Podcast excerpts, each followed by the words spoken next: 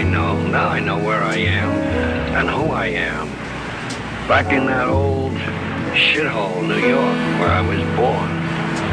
A place where I knew nothing but starvation, humiliation, despair, frustration, every goddamn thing. Nothing but misery. Every bloody street I look down, I see nothing but misery, nothing but monsters.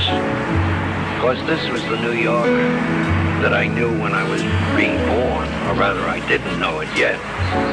Later, when I begin to explore it, why it's a different city, a little more horrible, gets worse all the time.